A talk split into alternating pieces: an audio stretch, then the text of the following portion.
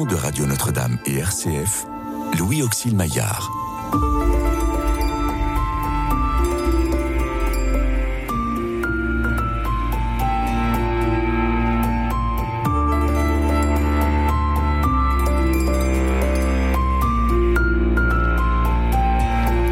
Restez avec nous car le soir approche et déjà le jour baisse.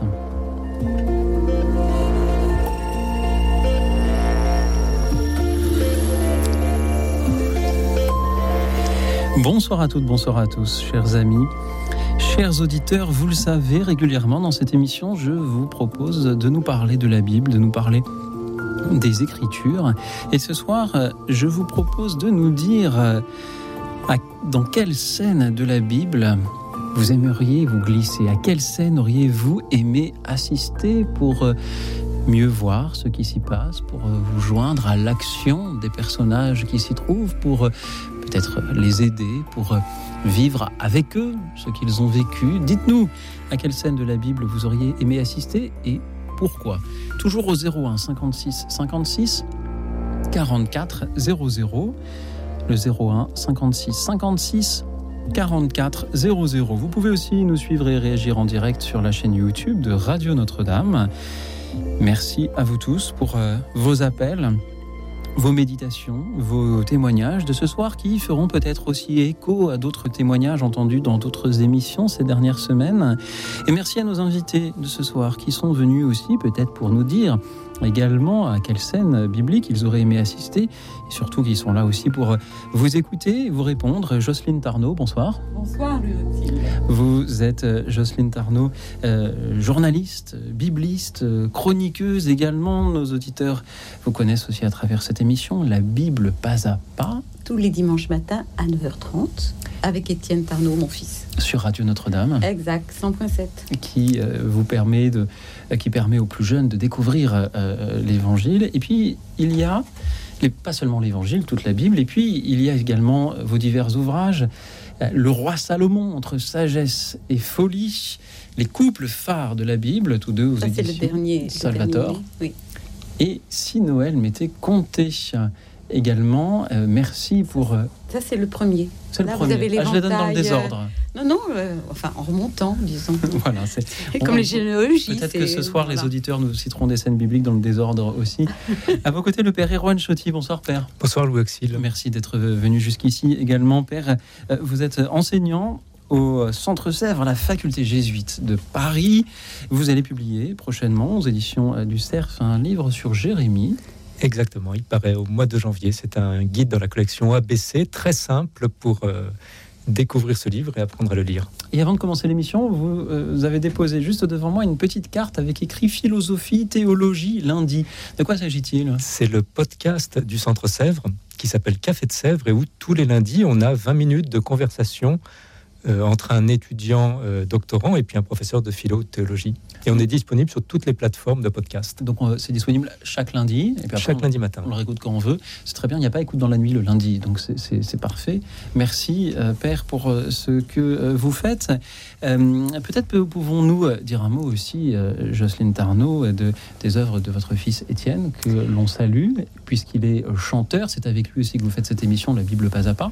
Comment va-t-il? Il va bien, il est compositeur aussi. Avec Oui. lui, nous avons, euh, nous avons créé euh, Jonas, euh, la comédie musicale, qui a plus de 50 000 euh, spectateurs et qui, voilà, c'était un- une très belle aventure. Et puis, du coup, après, on a écrit Toby et Sarah ensemble on a reçu le, euh, le, music, le National Music Award de la meilleure comédie musicale en 2017.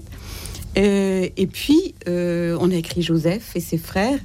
Et euh, monsieur ou madame Covid sont arrivés sur ça, ce qui nous a un peu coupé les ailes, je dois dire. Qui, Mais il a rebondi en, en mettant les évangiles en musique. On les a travaillés en- euh, ensemble, euh, ce qui fait que euh, on peut sur sa, en, en tapant Étienne Tarnot, écouter l'ensemble des trois CD qui, qui sont sortis. euh, puisse les ailes euh, repoussées. On retrouve toutes ces actualités sur le site etiennetarnaud.com. Merci à vous de l'accompagner aussi dans, euh, dans ses œuvres. Qu'avez-vous ressenti lorsque je vous ai proposé le thème de ce soir, celui de savoir à quelle scène de la Bible on aurait aimé assister? Je me suis dit que c'était une très belle manière de parler de la Bible, pas d'abord comme euh, quelque chose sur lequel on veut réfléchir, dont on veut tirer un message, mais quelque chose qu'on a envie d'habiter, de vivre très concrètement avec tout ce qu'on est, euh, euh, corporellement, humainement. Euh, et je crois que c'est une très très belle porte d'entrée qui a plein de trésors qu'on va découvrir et entendre ce soir. En espérant que, que les auditeurs s'engouffrent dans cette porte-là. Ah, j'ai- des billes, Ça sinon. demande de la cré- j'en suis certain. Ça demande de la créativité, de l'imagination, mais je sais que nos auditeurs en ont. Euh, Jocelyne Tarnot, que vous inspire le thème de ce soir? Alors moi, quand je l'ai entendu, je me suis dit, c'est très simple. La première scène, euh, c'est celle de la création d'Adam, mais de la création d'Ève, et, et la rencontre de ces deux-là. Et cette histoire un peu, euh, voilà, qui est devenue difficile à partir du moment où il y a un troisième larron qui s'en est mêlé. J'aurais bien aimé être là.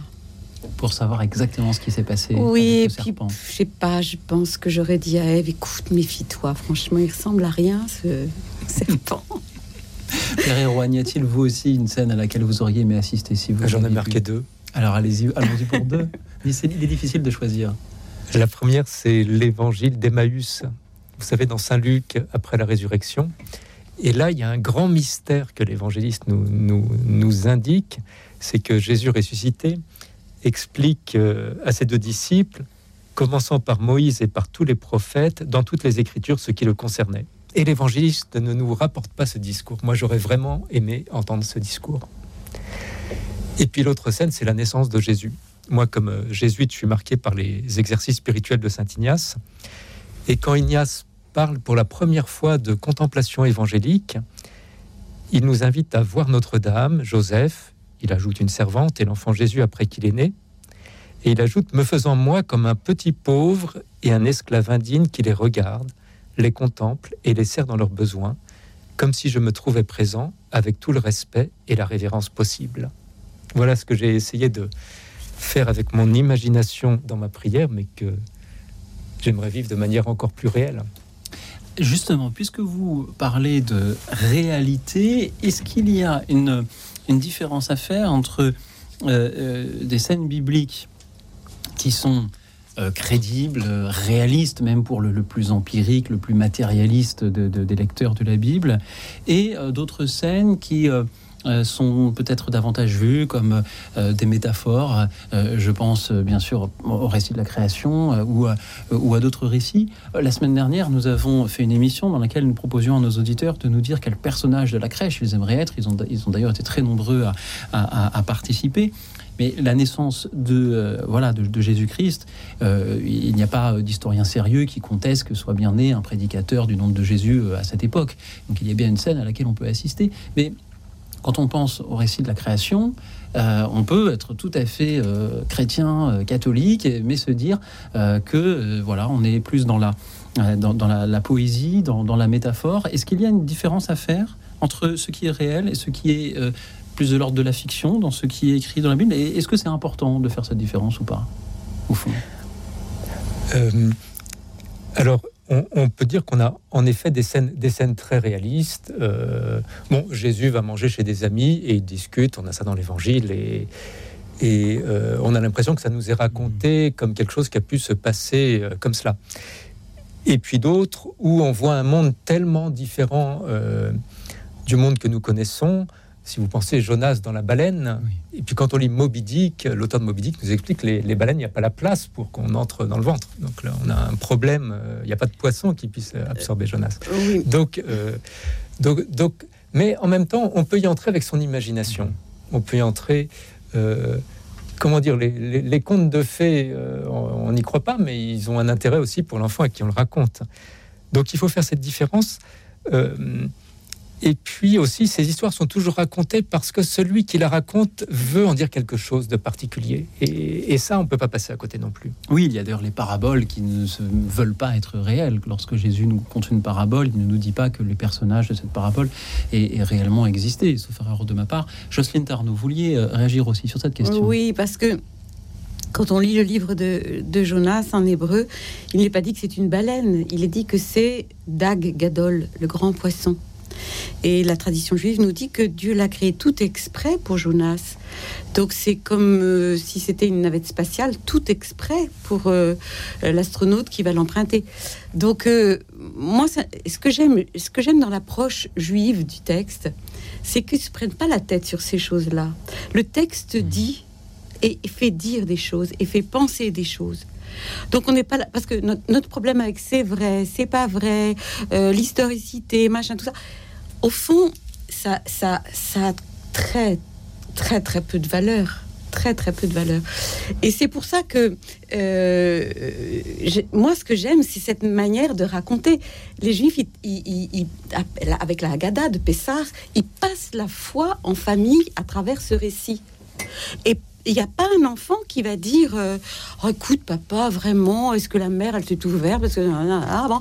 Non, non, la mer s'est ouverte, mon fils, parce que tu es là, tu es assis à cette table. Et quand on, lève la coupe de vin de la liberté, eh ben, tu vois, on s'appuie tous sur le, le coude pour dire qu'on est, on est des seigneurs maintenant. Parce qu'avant, on ne pouvait pas s'asseoir pour manger. On était des esclaves. Aujourd'hui, on n'est plus des esclaves. Et quand on, parle de l'esclavage, on sort le pain de misère, celui qui a un autre nom en qui c'est celui sur lequel on parle. Et c'est dans cette dans la parole, dans tout ça, qu'est notre qu'est l'intérêt de, la Bible, l'intérêt du récit et l'intérêt de toutes ces histoires fabuleuses qu'on nous raconte dans la Bible. Et vous répondez ainsi parfaitement à, la deuxième partie de ma question, qui était celle de savoir si c'était vraiment important de savoir si euh, ces scènes dans lesquelles les auditeurs vont se plonger euh, ce soir euh, sont réellement survenues telles que décrites dans la Bible. Ce n'est pas en effet la question de ce soir. La question est bien à quelle scène de la Bible vous auriez aimé assister et pourquoi qu'auriez-vous aimé y faire, qu'auriez-vous aimé y, comprendre, chers auditeurs. Mais n'y a-t-il pas là dans cette question quelque chose d'un petit peu prétentieux Euh, vous proposez ainsi d'ajouter euh, à, la Bible en, disant bah, moi j'aurais aimé euh, être avec, le serpent ou avec le grand poisson pour mieux comprendre si les textes ont été écrits tels que nous les connaissons, sans plus de détails. Est-ce que ce n'est pas justement voulu Est-ce que l'on aurait pu mieux, je vais poser la question autrement, est-ce que l'on aurait pu mieux écrire la Bible? Ah, Je crois pas. je crois pas. En tout cas, moi, je dirais que plus je la lis et que je la travaille, et puis en, en- en lisant, moi, et en travaillant avec des étudiants, on découvre euh, plein d'autres choses qu'on n'avait pas vues soi-même. Plus je me dis que les gens qui l'ont écrite avaient un talent extraordinaire. Oui. Euh, alors, ce qui est difficile, c'est qu'on peut être habitué, nous, à lire des romans où on nous met plein, plein de détails, puis on ra- raconte ça sur 300 pages. Et parfois, il y a des petits récits bibliques de dix versets. Alors, évidemment, si on les lit très vite, on voit pas grand-chose. Mais si on prend le temps de voir le mot à mot, ces enchaînements étranges, euh, ces, ces imprévus qui surviennent, ces réactions, etc., on voit que c'est d'une richesse immense, mais qui demande un mode de lecture qui nous est pas complètement, qui n'est pas celui avec lequel on lit euh, la littérature d'aujourd'hui. Et c'est encore plus vrai, j'allais dire, quand on prend l'Ancien Testament, qu'on le qu'on prend l'hébreu, parce que chaque lettre, sa taille même, veut si- signifie quelque chose, parce qu'elle peut être plus ou moins grande, et tout ça est interprété. C'est-à-dire que c'est une infinité, et chaque lettre est aussi un nombre, et chaque combinaison, c'est à l'infini. Je veux dire, est-ce qu'on peut faire une chose? C'est comme si tous ces tous ces codes, vous savez, oh, avec le numérique, on a des, des chiffres, des chiffres, on a etc personne aujourd'hui ne dit Oh, mais qu'est-ce que c'est que ça Non, non, on est tous ah oui d'accord, ça marche comme ça, ça marche comme ça. Et l'écriture, elle marche comme ça, c'est-à-dire qu'elle a une infinité de potentialités, qu'elle vient nous chercher et qu'elle nous dit, elle, elle, elle, elle, elle, elle- elle diffracte le sens. Donc on, on est, vous disiez, est-ce que ça ajoute quelque chose qu'on soit présent? Mais on est présent à partir du moment où l'écriture nous approche, Il elle nous convoque. Il n'y a donc pas de regret à avoir lorsque l'on voit qu'un un passage qui aurait mérité trois tomes est résumé en, en versets. Non, parce Non, que oui, parce que euh, euh, il y, y a un grand auteur britannique, Laurence Stern, peut-être au XVIIe siècle, qui dit aucun bon auteur n'écrit tout. La bonne littérature, c'est celle qui laisse le lecteur faire une partie du travail. Et la littérature biblique est énormément là-dedans. ouais, oui. Elle est là, et, et on imagine bien, c'est des textes pour être lus à plusieurs, qui sont là pour qu'on se dise, mais de ce verset-là à ce verset-là, mais qu'est-ce qui s'est passé, quoi? Mm. Et puis on discute, on discute, et on trouve pas tout de suite, et puis on cherche, on cherche. et- Et en fait, c'est là, c'est vrai aussi quand on, on fait des comédies musicales. Quand vous êtes sur scène, euh, la metteur en scène disait toujours, euh, Étienne ou etc. Étienne, tu fais la moitié du chemin. Euh, il faut laisser le spectateur faire l'autre moitié. Si tu fais tout le chemin, il s'en va, il est plus là, il sert à rien. Et c'est exactement comme dans les émissions de radio. Eh oui, oui on compte sur les auditeurs. voilà, nous avons euh, suffisamment posé les bases de notre sujet ce soir. Chers amis, c'est à présent à votre tour. À quelle scène de la Bible auriez-vous aimé assister? Est-ce la rencontre entre Ève et le serpent, comme pour Jocelyne Tarnot Est-ce euh, le, récit des, pèlerins d'Emmaüs, comme pour euh, le père Erwan Chotti À quelle scène de la Bible auriez-vous aimé assister et qu'auriez-vous aimé y faire? Peut-être simplement mieux contempler, mieux admirer ou, ou, agir, euh, vivre en communion avec les personnages qui s'y trouvent, ce qu'ils ont vécu? Pour ma part, il y a peut-être une scène à laquelle j'aurais pu euh, aimer. Ah oui, Dites-nous, Louis Alors, il y en a beaucoup, évidemment, mais là, spontanément, je penserai à l'Annonciation, simplement pour voir quelle tête a pu faire Marie lorsque. Eh, mais c'était aussi votre choix, Père, euh, euh, l'Annonciation. Moi, c'était la Nativité. Ah oui, c'est vrai, c'est vrai. Et alors, je peux vous dire, moi, j'ai un ami, quand je lui ai dit le thème ce soir, il m'a dit Cana. Mais oui. Oh, et pas seulement pour assister, pour participer à la dégustation du vin. Et il avait une certaine curiosité. Et si je vous parle de l'Annonciation, c'est aussi eh bien, pour vous proposer d'en écouter euh, le récit qu'en fait en musique Étienne Tarnot. On l'écoute, l'Annonciation. Radio Notre-Dame.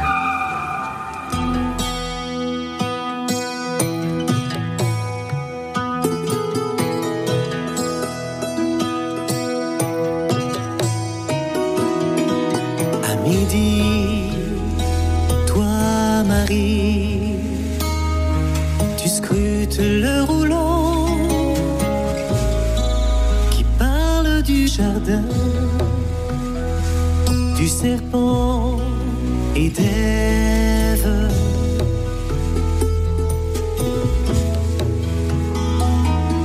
À midi, toi Marie, tu tiens un écheveau de soie rouge carmin qui te vient d'Adam. à la croisée du temps et de l'espace.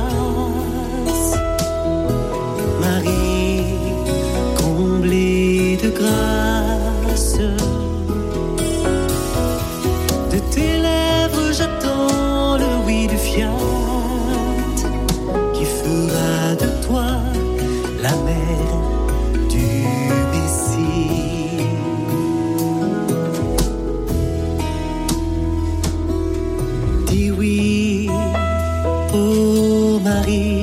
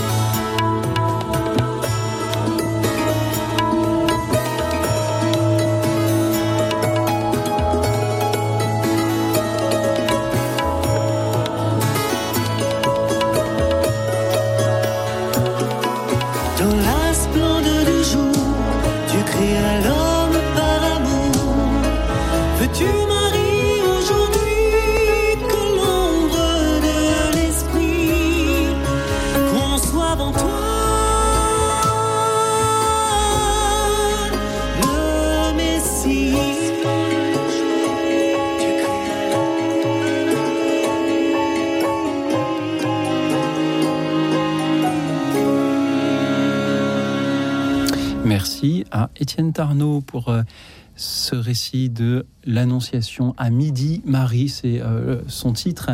Merci à vous aussi pour nous dire à quelle scène de la Bible vous auriez aimé assister et pour y faire quoi. Et nous allons accueillir Dominique de Nancy. Bonsoir Dominique. Bonsoir tout le monde. Euh, merci de m'accueillir de Bonsoir, nouveau. Merci à, à vous de nouveau d'être là, Dominique. Oui. Alors, euh, la, la scène à laquelle j'aurais aimé euh, euh, participer euh, euh, est la scène de la Samaritaine. Voilà. Ah oui, c'est bien. ça. Euh, c'est une scène que j'ai lue. euh, j'ai lu la Bible, je lis la Bible tous les jours et cette scène, je l'ai lue et relue et re-relue depuis ma conversion. Et à chaque fois, j'y trouve des, des éléments euh, différents euh, qui m'aident dans ma foi. Alors, j'aime beaucoup. euh, pour moi, c'est un, c'est, c'est un texte qui qui exprime bien la pédagogie du Christ. Voilà. Euh, c'est pour cette raison que, que, que j'aime beaucoup ce texte, cette rencontre. Euh, cette rencontre. Donc c'est Saint Jean, je crois. hein. Oui, tout à c'est fait. Saint Jean. Tout à fait. Chapitre Chapitre 4. Voilà, et, et c'est c'est merveilleux, quoi, en fait, parce que Dieu ne s'impose pas, il se propose, et, et vraiment, c'est tout en délicatesse. Et, et j'aime aussi au début du texte, d'après mes souvenirs, je ne sais plus, il me semblait qu'il y avait cette phrase il fallait. Il fallait, c'est très. C'est très. euh, ça, ça a beaucoup de sens pour moi. Il fallait qu'il passe par là, par la Samarie. Donc, euh, donc, donc voilà, en fait, c'était quand même. En plus, Jésus s'adresse à une femme qui était quand même euh, assez, assez particulier, assez spécial. Voilà, que dire d'autre euh, c'est- Donc c'est un Dominique. texte que c'est un des textes que je préfère. Voilà. Dominique, merci beaucoup de nous en parler. Mais permet- permettez-moi de vous, de simplement de, de vous répondre. La question ce soir n'est pas seulement quel est le texte que vous préférez, mais à quelle scène vous auriez aimé assister et pour y faire quoi? Alors qu'auriez-vous Alors- fait, Dominique, si vous aviez été là en présence de Jésus et de la Samaritaine? Eh ben, je ne sais pas, justement. Je me suis dit, quand même. euh, alors, si tu. Moi, il y a une phrase qui m'a beaucoup. qui m'émeut beaucoup c'est si tu savais le don de Dieu. Voilà. Euh, et si tu connaissais celui qui te dit donne-moi à boire. Euh, alors, qu'est-ce que j'aurais fait? Je, je, je suis incapable de répondre à, ça, à cette question. Euh, voilà. Vous auriez peut-être donné à boire Moi, si, euh, si j'avais eu une corde et un seau, j'aurais puisé. quoi. Vous savez, on emmène les, les pèlerins en Terre Sainte du côté de Naplouse, dans un lieu qui est peut-être Sichard. Et puis dans cette région, les puits ont peu de raisons de se déplacer d'un siècle à l'autre. et, et alors on puise, et il est très profond. Très profond. très profond. Oui. Euh, c'est pas, c'est presque plus touchant que. Il y a des miracles dans l'Ancien Testament où il y a de l'eau qui arrive tout d'un coup. Là, là, il faut puiser, ça fait du bruit, on entend le bruit de la manivelle, euh, et puis on sort l'eau toute fraîche du fond de la terre, quoi, qui est là pour euh, pour désaltérer. Oui. Jésus simplement assis au bord du puits, fatigué du chemin. Jésus fatigué. Oui, oui, fati- oui, tout à fait, fatigué. Là se trouvait le puits de Jacob. Jésus, fatigué par la route, s'était donc assis près de la source. C'était la sixième heure, environ midi. Arrive une femme de Samarie qui venait puiser de l'eau. Jésus lui dit Donne-moi à boire. La Samaritaine lui dit Comment, toi, un juif, tu me demandes à boire à moi, une Samaritaine? En effet, les juifs ne fréquentent pas les Samaritains. Jésus lui répondit Si tu savais le don de Dieu et qui est celui qui te dit Donne-moi à boire, c'est toi qui lui aurais demandé et il t'aurait donné de l'eau vive. Alors, à la question de savoir ce qu'on aimerait y faire, on pourrait répondre qu'on aimerait donner à boire ou demander à boire. Jocelyne boire. qu'en dites-vous? Moi, je suis très. je- J'aurais aimé être là parce qu'en en fait, euh, ils sont ennemis, hein, euh, les Samaritains et les Juifs, mais vraiment, vraiment, vraiment Oui. ennemis. hein. Hum, C'est pour ça hum, qu'elle elle, elle essaye de, de voir ce, ce qu'il a, ce, ce Messie qui, qui ose, euh, j'allais dire, bousculer les codes au point de lui demander à elle, femme samaritaine, femme et samaritaine, à boire. Euh, on ne demande pas à boire, on n'a rien en commun, on mange pas ensemble, on boit pas ensemble, rien, rien, rien, rien. Et c'est cette fight que j'aurais voulu voir. Parce que parce qu'en fait, ça commence très très mal entre eux, il faut le, il faut le dire. Oui. Et, et le Christ, et, et le Christ, euh, d'une certaine manière, s'en amuse. Il, il lui dit ah, bah, écoute, euh, voilà, va chercher tes maris. Les- euh, J'en c'est- j'en ai cinq. C'est vrai, t'en as eu cinq et maintenant t'es toute seule. Je veux dire, il y a plein de choses dans ce dialogue qui sont d'une d'un- d'un- Oh là là. d'une- d'une- d'une d'une force. Mais surtout, ce que j'ai- Non, mais ce que j'aime, c'est que peu à peu, peu à peu, cette femme, elle, elle comprend, et c'est ça que j'aurais aimé voir. Elle, elle comprend qu'il est l'époux parce que euh, c'était la sixième heure. Et la sixième heure dans la création, c'est celle de la création d'Adam. Et c'est celle où le Christ est sur la croix. C'est-à-dire, c'est la création. Elle est en train de, de rencontrer l'époux, en fait. Pas parce qu'elle va se marier avec lui, mais parce que son âme a besoin de cet époux, parce que la soif qu'elle a, elle est de cet amour-là et de cet époux-là.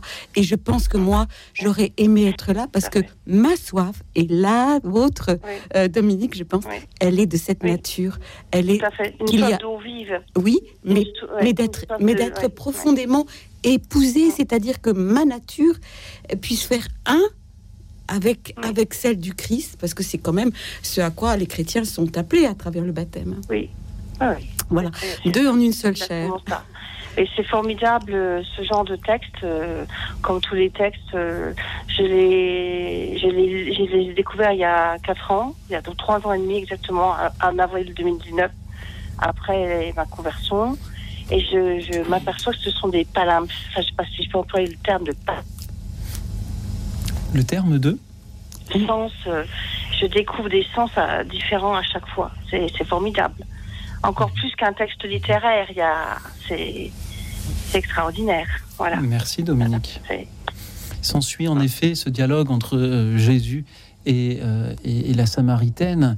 Et au verset 28, on lit La femme, laissant là sa cruche, revint à la ville et dit aux gens Venez voir un homme qui m'a dit tout ce que j'ai fait, ne serait-il pas euh, le Christ? Ils sortirent de la ville et ils se dirigeaient vers lui. Moi, ce que je lis, c'est qu'elle a laissé sa cruche à côté du puits. Oui. Peut-être oui. y est-elle toujours euh, et peut-être pourrions-nous la lui rendre euh, aussi.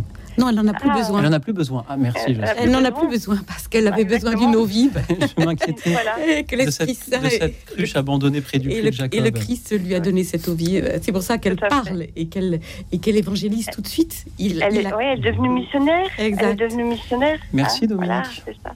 Euh, ben, c'est moi qui vous remercie. Bonne Merci. soirée. Belle soirée à, À vous. vous aussi, très bon à Noël, tous ceux qui nous écoutent depuis Nancy. Merci à présent à euh, Françoise de Paris. Bonsoir Françoise. Bonsoir. Merci Bonsoir Françoise d'être avec nous. Quelle est la scène de la Bible à laquelle vous auriez aimé assister et qu'auriez-vous voulu y faire? On m'a dit que c'était le Nouveau Testament, mais euh, moi, c'est la scène où Jésus chasse, les marchands du temple. Parce que je trouve que cet acte euh, d'un être doux et tout amour comme le Christ, avoir un acte d'insoumission, de colère et de révolte, c'est assez rassurant. Pour nous, euh, quand il dit de la maison de mon père, vous, vous avez fait une maison de commerce, c'est assez rassurant pour nous, les pauvres humains, qui quelquefois avons envie de renverser les tables, de ficher tout, tout en l'air. Et voilà, et quand il se, quand il se révolte qu'il qu'il- qu'il a un acte de colère, je trouve que c'est assez beau quand même, et c'est assez violent, mais c'est assez beau quand même. Et Françoise, qu'auriez-vous fait si vous aviez assisté à cette scène? Est-ce que vous l'auriez aidé à, à- à renverser les tables? Oui, je crois, oui.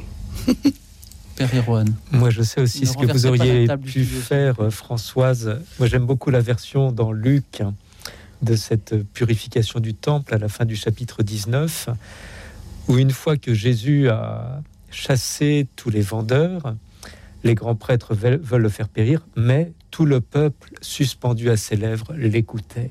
Voilà, une fois que le temple est débarrassé du commerce, il y a la, possibilité pour, pour tous les gens euh, qui étaient empêchés par ces autorités d'écouter Jésus simplement.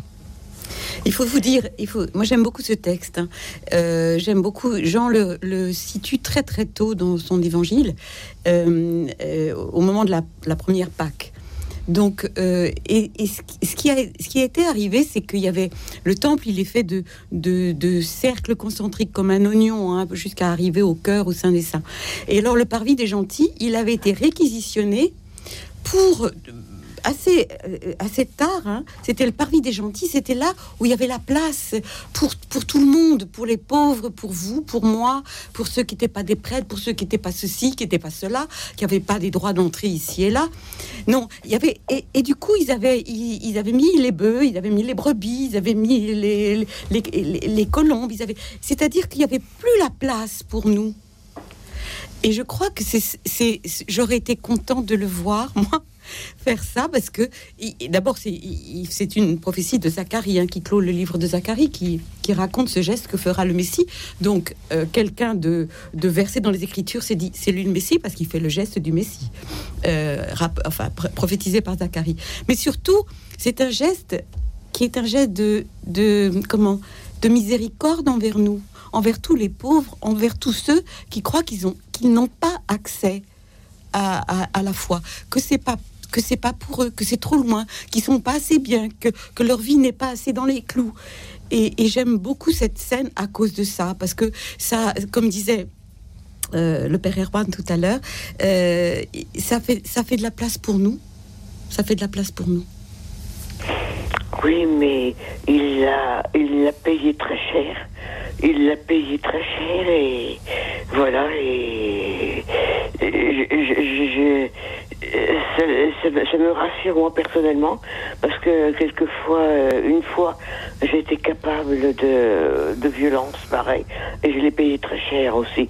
Alors que de, de voir un, un, un, un homme qui est tout amour, qui, qui est moitié divin, moitié homme, euh, capable d'un tel acte de colère, ça me rassure beaucoup. Oui, moi aussi, je trouve. euh, j'ai- j'aime bien quand j'aime bien aussi quand il a de l'humour, quand il est un peu, euh, voilà. j'ai- J'aime bien toutes ce- tous ces dons qu'il a en tant qu'homme, euh, qui le fait, qui, qui dit son humanité, qui nous le fait proche.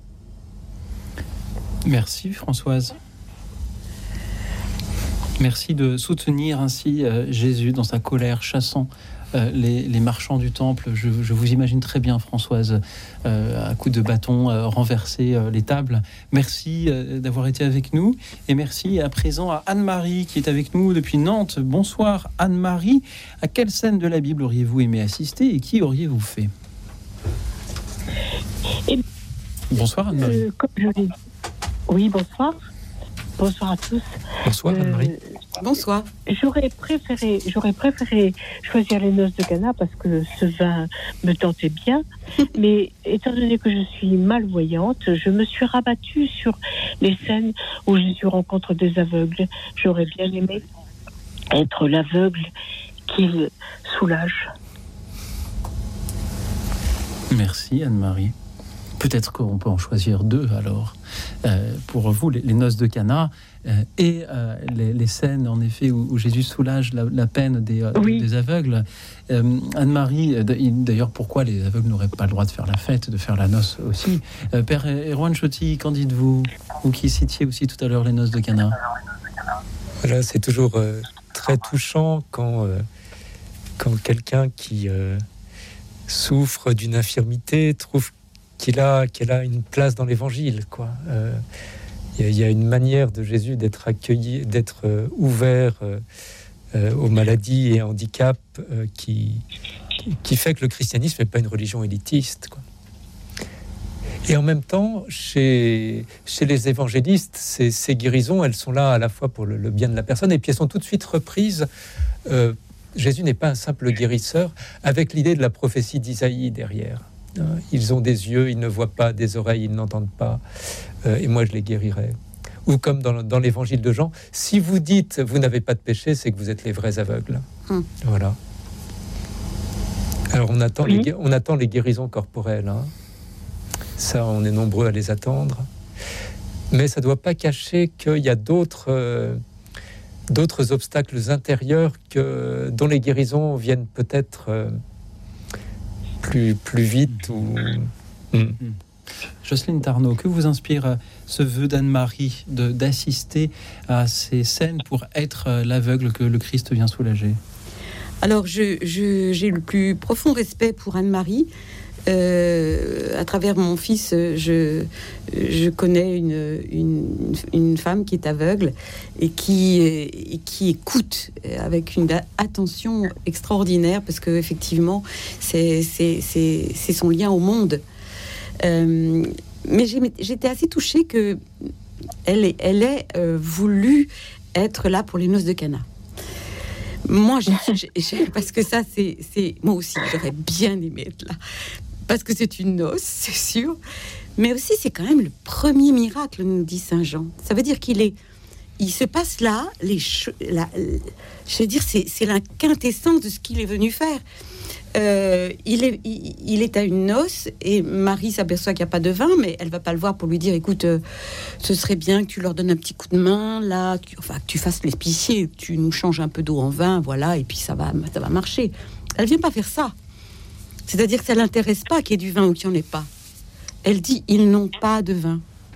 Et Jésus entend tellement bien cette parole qu'il lui dit Femme, que me veux-tu? Mon heure n'est pas encore venue. C'est-à-dire, il lui dit tu, tu es pressé de me voir en croix parce que tu sais très bien que je ne pourrai pas changer l'eau de leur péché, l'eau du péché originel. Je ne pourrai pas le changer sans verser mon sang, sans, sans, sans ce sang de l'alliance nouvelle et éternelle. Alors, si c'est ça que tu veux, et elle, elle s'offusque pas et elle lui dit, euh, elle dit, elle se retourne vers les, les, les servants, elle leur dit faites tout ce qu'il vous dira. Et j'aime tellement cette phrase faites tout ce qu'il vous dira.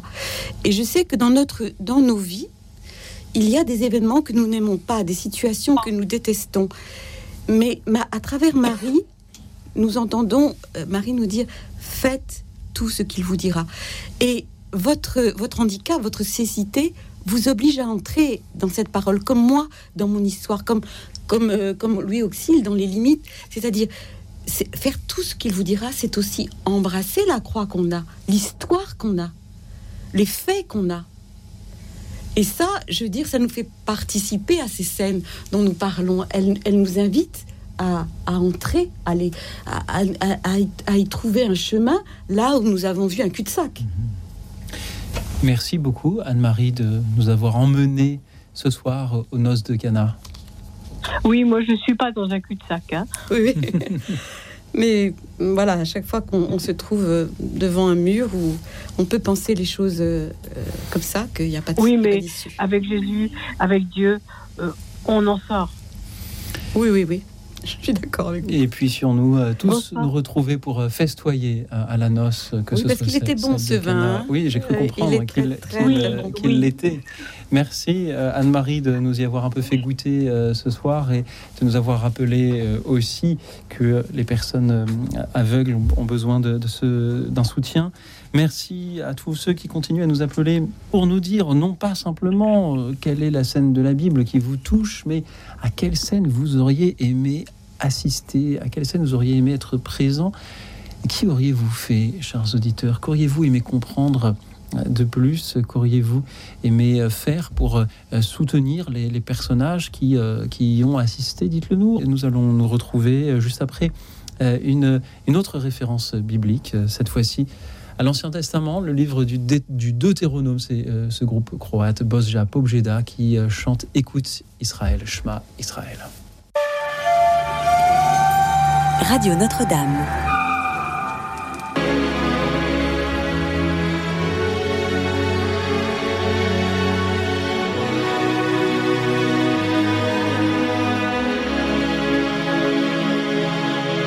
Shema Israel.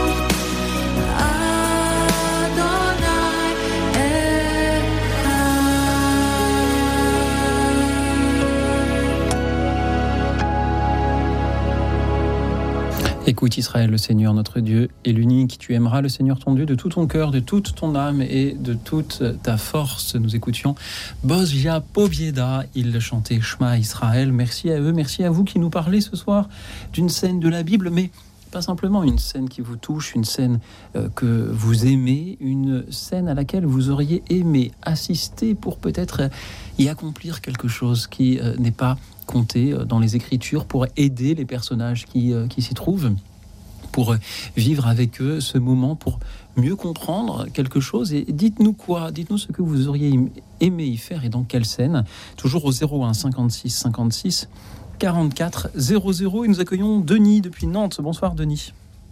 Oui, bonsoir. Euh, euh, Louis Auxil, bonsoir à tous. Donc, Bonsoir, je ne voudrais Denis. pas monopoliser l'antenne parce qu'en fait, prenez euh, votre temps, Denis. Vous, m'avez donné beaucoup de temps hier et, j'étais très heureux. Le sujet d'aujourd'hui m'a vraiment aussi beaucoup plu, hein, comme très souvent. Et hum, moi, le passage, euh, mon passage préféré de la Bible et depuis très longtemps, c'est le mariage de, de Ruth avec Bose.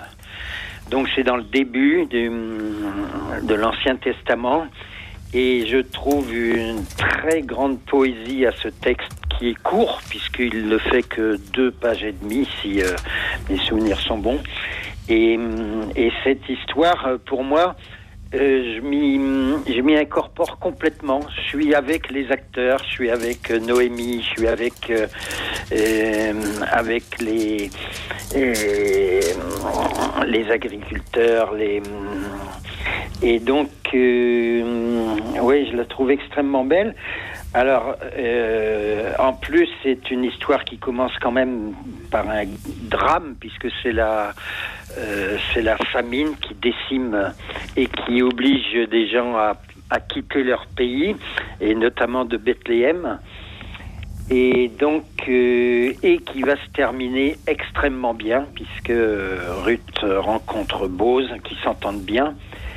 Et le fait qu'il soit extrêmement important pour euh, moi dans la Bible, eh bien, c'est que du mariage de Ruth avec Bose va naître un ascendant du Christ. Donc voilà ce que je voulais vous dire. Et donc, Denis, vous auriez aimé assister à ce mariage pour euh, festoyer avec eux? Oui, mais euh, pas, euh, oui, pas uniquement au mariage, et vivre avec eux à ce temps-là, à ce moment-là. Mais j'aurais vraiment voulu, oui, assister parce que là, c'était entrer dans la dans la grande dans la grande histoire avec un, un H majuscule. Oui, exactement. C'est euh, c'est Merci. Denis, je crois que Jocelyne Tarnot voulait, vouliez réagir. Oui, parce que j'aime tellement euh, cette histoire euh, que je, elle, euh, elle figure dans les couples phares de la Bible que je viens d'écrire. Et il y a Ruth et Bose. Et en, fait, effectivement, c'est une histoire très touchante parce que vous dites euh, il y avait une famine à Bethléem, ok. Et puis, c'est raconté de telle sorte que nous comprenons que Elimelech, le père, le mari de Noémie, euh, en fait, il est le, il est le, le, le ch- le chef de, euh, des Bethléemites, là, et, Oui. et, et- c'est de lui aussi que, que, que dépend, euh, que dépendent les cho- la chose. Et, et- lui, il s'en va. Il s'en va alors qu'on nous dit qu'il est effraté. hein. ça veut dire vraiment, il avait une responsabilité par, par rapport à, à ceux qui étaient en train de souffrir, notamment de partager ses biens, notamment, etc. Et lui, il s'en va, il file à l'anglaise et euh, pendant dix ans, il est au champ de Moab. euh, la tradition juive nous dit que il donne en mariage ses fils à, à, au- à- à- Orpa et à Ruth, qui sont les, les filles du roi Églon. Donc il, il- il a échappé, il a voulu échapper à l'histoire et, et l'histoire l'a rattrapé parce que bah, il va mourir, ses fils vont mourir sans laisser de descendance et, et, Noé- et Noémie elle revient et elle revient comme une pauvresse, elle revient comme quelqu'un qui était parti. Elle est partie en s'appelant Noémie, ma douceur, couverte de d'argent, d'honneur. Et elle revient euh, les pieds nus, sans rien. Elle a, elle a pas de quoi manger, elle a plus rien. Mais elle a euh, Ruth qui lui dit Où tu iras, j'irai. Ton Dieu sera mon, Dieu, euh, ton pays sera euh, mon pays. Et c'est ça, moi, que je trouve tellement touchant. C'est cette, ah, c'est magnifique, c'est hein, cette figure de, magnifique. c'est cette figure de Ruth. Ouais. et la figure de Bose qui comprend que c'est à lui, même si c'est pas lui nominativement le Lévire, c'est-à-dire celui qui peut épouser, qui a été en, en droit d'épouser euh, pour Oui, susciter. il n'est pas en première ligne pour non, non, non, mais il s'arrange. Il fait très, très Voilà, il, fait- il s'arrange parce qu'il sait que c'est la, tradition, ce, ce morceau de Ruth nous montre la tradition euh, avec euh, à l'entrée de euh, à l'entrée de, de la ville. On réunit au moins dix anciens Exact. et puis on. Vous auriez on pu être l'un d'eux? Une- Pardon Vous auriez pu être l'un d'eux Ah, carrément. hein. Un de Et ces dix, voir l'échange de la sandale. Quand, on est, quand on se trouve d'accord, ils échangent leurs sandales. Donc, euh, c'est. euh, oui, ça nous fait rentrer vraiment dans, dans, dans, le, dans le temps biblique. Et ça, ça me- ça m'aurait vraiment, vraiment beaucoup plu. Mais je, je voudrais vous poser une question, Denis. Moi, j'ai j'ai un problème avec le livre de Ruth, c'est que je m'interroge quand même sur la belle-mère. Et, et- et si j'avais l'occasion de, de me glisser dans cette scène, j'aimerais savoir si la, la belle-mère Noémie, c'est une... euh, que- Enfin, qu'est-ce que c'est que cette histoire qui lui prend d'envoyer euh, sa, sa belle-fille euh, au milieu de la nuit voir Bose en s'étant bien lavé et parfumé et tout oui, ça? oui, oui, oui, oui. Je vois où. Est-ce que c'est une, est-ce que c'est une est- droite femme ou est-ce qu'elle est un peu manipulatrice? Eh ben, je sais pas. Voilà. Vous avez un avis, Denis? Oui, moi je crois que euh, elle est très clairvoyante et elle sait que c'est le meilleur parti, et mais pas machiavélique. Elle sait que c'est le meilleur parti et d'ailleurs ça va être puisque ils vont faire euh, des enfants qui vont être dans l'ascendance de, de Jésus-Christ. Donc, euh, je pense pas qu'elle a des idées euh, de hum, des mauvaises idées quand elle fait ça. Elle est, c'est, c'est une femme qui a beaucoup vécu, qui a, qui a souffert énormément et qui hum, et cette souffrance lui a ouvert les yeux et elle a pas 36 chances. C'est ou ça ou ou ils repartent à, à zéro. Vous voyez, enfin, vous voyez, pour Oui, moi, puis à c'est zéro, euh, oui. En Ouais. étant âgé et en n'ayant pas de quoi travailler en plus. Voilà, exact. Hein. Ouais, ouais. Mais Donc, sur, euh, sur, sur ça, euh, moi, ce que j'aime beaucoup dans cette histoire, c'est que Ruth sait très bien ce qu'elle doit faire et elle est d'accord pour le faire. Parce qu'elle a compris la loi du Livira, elle a compris qu'elle est celle qui peut donner une postérité à cette femme. Et donc, euh, et, et, et des faits, les, les voisines vont dire, il est né un fils à Noémie. Et elle est tellement, elle dit, elle dit à Bose, étends sur moi le pan de ton manteau. Ça veut dire, épouse-moi. C'est elle qui lui demande, avec cette formule tellement jolie, euh, qui, est, qui fait référence à quelque chose euh, euh, qui, qui est propre aux oiseaux. On- quand les oiseaux s'accouplent, ils se protègent de, leur, de leurs ailes. Et, et c'est ça. Étends sur moi le pan de ton manteau, protège-moi, permets-moi de vivre, parce que si toi, tu ne me rachètes pas, ni ma belle-mère, ni moi ne Oui. mangerons. Merci. Donc Je voilà, c'est, perdu, c'est- oui, c'est ça. Merci. Et je Ah pense ouais, que elle se donne, elle se donne complètement à lui. Exactement. Mais elle est, elle est absolument consentante. Elle est pas mani- ma- Enfin, je, je suis désolée. je, ah, je suis désolée, tout. Père Erwan, mais c'est c'est c'est pas une marâtre. C'est c'est une femme qui fait, qui donne sa chance à sa belle-fille. Voilà. Merci beaucoup. Quoi qu'elle Denis, soit moabite, elle aurait jamais, elle aurait jamais dû rentrer. soir. hein, c'est une Merci moabite. Ouais. à vous, Père Et Erwan, d'ailleurs, à Jocelyne si- Tarnot, si on voit bien, répondu. euh, Denis, merci oui. beaucoup. On a juste le temps d'écouter euh, l'auditrice suivante avant la prochaine pause. Alors, cher entendu. Denis, hein. pardonnez-moi. Un grand, grand merci. Je vous remercie beaucoup, Denis, d'avoir été là, de nous Merci avoir emmenés aux noces Au de Ruth et de Bose. Et nous accueillons Christine de Paris. Bonsoir, Christine. Bonsoir. Merci, Christine. d'être avec nous. Quelle est cette scène de la Bible à laquelle vous auriez aimé assister et pourquoi? Alors moi j'aurais aimé assister euh, au moment où Jésus marche sur l'eau. Après une tempête où il essaie de rejoindre les disciples dans la barque et, où Pierre lui demande si c'est bien lui de leur donner de marcher sur l'eau, qu'il puisse marcher lui aussi sur l'eau. Et donc du coup j'aurais voulu accompagner Pierre dans cette, dans cette chose extraordinaire qu'il est encore aujourd'hui puisque personne ne peut marcher sur l'eau. Et en fait j'aime bien ce- cette scène parce que ça montre que euh, Jésus peut nous transmettre sa divinité. C'est-à-dire que des choses impossibles pour l'humanité peuvent devenir possibles quand il nous en donne les moyens. Merci Christine. Vous auriez ainsi euh, aimé euh, marcher sur l'eau, euh, métaphoriquement ou réellement? Je pense réellement. Merci Christine d'être avec nous, Père Erwan, Jocelyne. Que, que, que vous inspire ce souhait de Christine d'assister à cette traversée du lac de Tibériade? C'est- des scènes qui font tellement peur avec euh, les vagues, euh, la nuit, les disciples qui prennent Jésus comme un fantôme et qui poussent des cris. Euh, on, est là à se dire, bah oui, j'ai la foi, mais dans, un moment comme ça, j'espère bien que je l'aurai, mais je ne suis pas complètement sûr. Quoi. Il, y a, quelque chose de... hein, Pierre qui s'écrit, Seigneur, sauve-moi. Voilà, donc à la fois, il y a, quelque chose de, merveilleux de Jésus qui transmet, comme vous dites, et puis euh, euh, cette scène étrange de marcher sur l'eau, et puis où les évangélistes ont mis en plus déjà une anticipation de la résurrection, hein, celui qui est revenu de la mort et puis qui, invite à marcher à sa suite. Mais ça vient au moment d'une angoisse euh, très profonde dans laquelle j'ai... Hmm. J'aimerais bien assister à cette scène en connaissant déjà la fin. Voilà.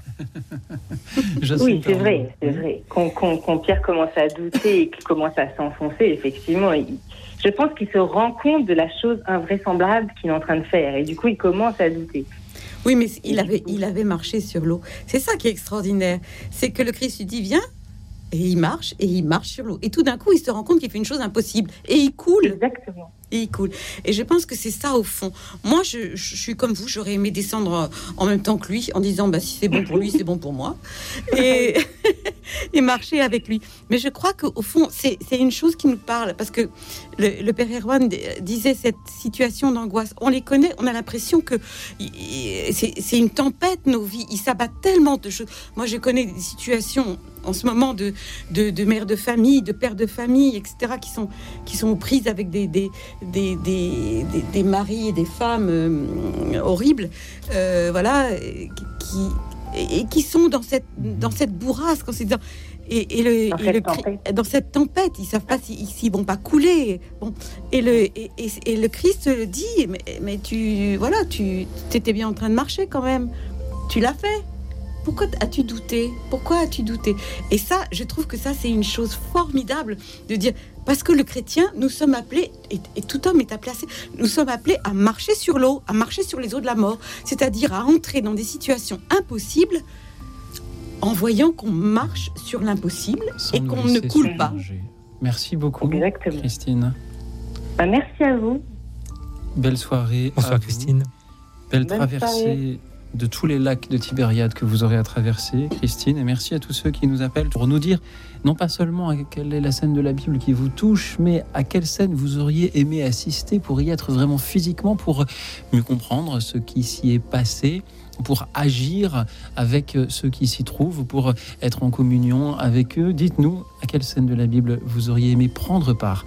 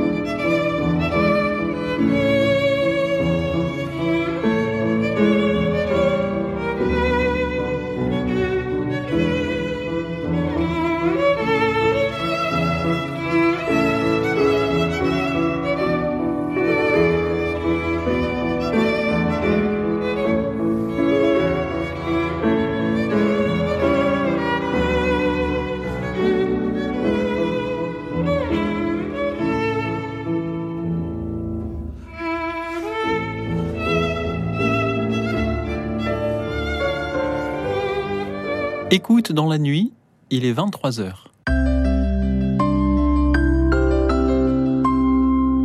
Radio Notre-Dame. L'émission que vous écoutez est une rediffusion. Nous ne pourrons donc pas prendre vos appels ce soir, mais ils seront les très bienvenus une autre fois. Il est 23h et je suis toujours avec Jocelyne Tarnot, journaliste, bibliste, chroniqueuse. On la retrouve dans cette émission dominicale La Bible pas à pas avec son fils Étienne Tarnot, chanteur et euh, compositeur. On vous retrouve aussi, Jocelyne Tarnot, dans vos différents ouvrages Si Noël m'était compté.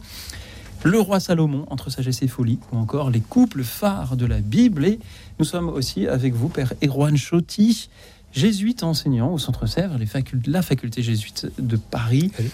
Les facultés, il y a celle de philo et de théologie. Ah oui, pardon, je, je- je- je manque à tous mes renseignements. Les facultés jésuites de Paris, Centre Sèvres. Et euh, vous allez publier euh, prochainement ce livre aux éditions du Cerf sur Jérémie et nos auditeurs euh, nous parlent ce soir de cette scène biblique à laquelle ils auraient aimé prendre part. Quelle est cette scène? Qu'auriez-vous aimé y faire, chers amis? Auriez-vous euh, voulu empêcher euh, Caïn de, tuer son frère Abel? Auriez-vous voulu donner un coup de main à, Noé pour son arche? Auriez-vous euh, euh, voulu prêter main forte à Simon de Cyrène euh, sur euh, portant la croix Qu'auriez-vous voulu euh, faire comme personnage de la Bible? Oh, Et puisque nous citions justement Jérémie à l'instant, c'est un autre Jérémie que nous avons à l'antenne depuis Conflans. Bonsoir Jérémie. Bonsoir. Merci d'être avec nous. Bonsoir Jérémy. Jérémy. Bonsoir. Bonsoir. Quelle est cette scène de la Bible à laquelle vous auriez aimé prendre part? Alors moi, la scène euh, de la Bible euh, qui me vient en tête, c'est euh, le prophète Élie et, euh, et les prophètes de Baal. Euh, Ah oui. et cette, euh, cette scène où le prophète Élie est un peu, on va dire, en challenge avec les prophètes de Baal, avec l'autel, et il, il rend un peu dur euh, la- ce moment de, euh, de duel. Il montre un peu la puissance du Seigneur, de Dieu.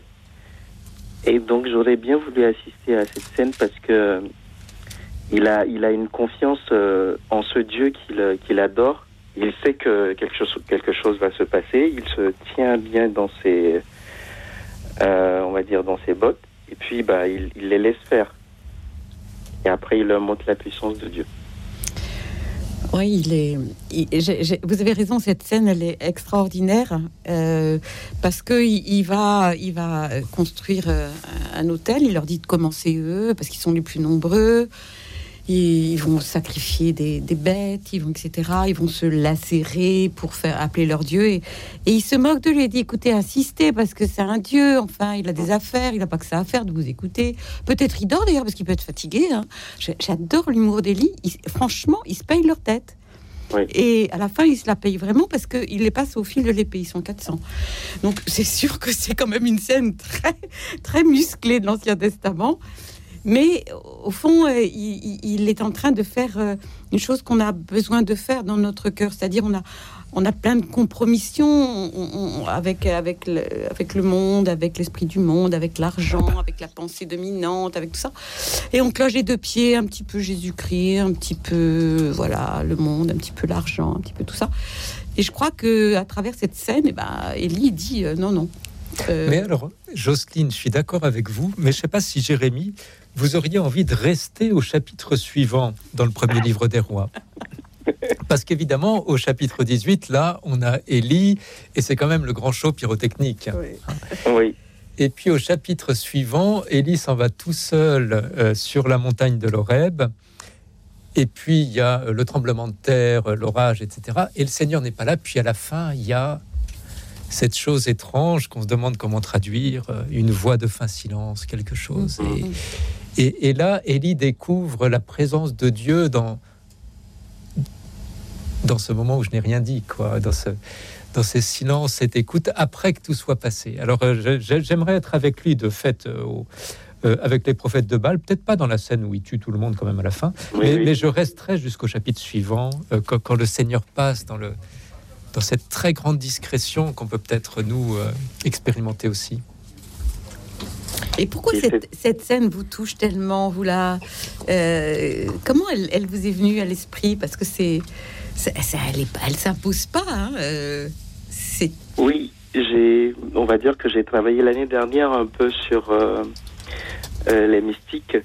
J'ai fait une formation, la phare, la formation approfondie des responsables. Et donc j'ai eu à, à écrire un mémoire et c'était sur euh, les expériences mystiques. Et donc euh, j'avais travaillé un peu le personnage euh, des personnages bibliques dont euh, et le prophète Élie. Et euh, cette confiance qu'il a euh, dans, dans ce Dieu qu'il euh, euh, voilà adore, qui est son Dieu, j'ai trouvé qu'il il était à l'aise.